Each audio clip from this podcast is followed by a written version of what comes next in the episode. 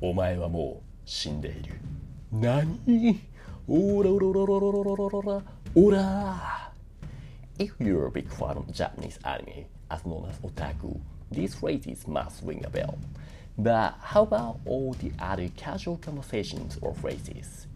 As a Japanese teacher and CS otaku guy, I'm always here to motivate you to study Japanese language with your passion for anime For those who got bored of studying at a desk or memorizing bunch of words and kanji, I'm sure you can keep listening to anime-related conversation.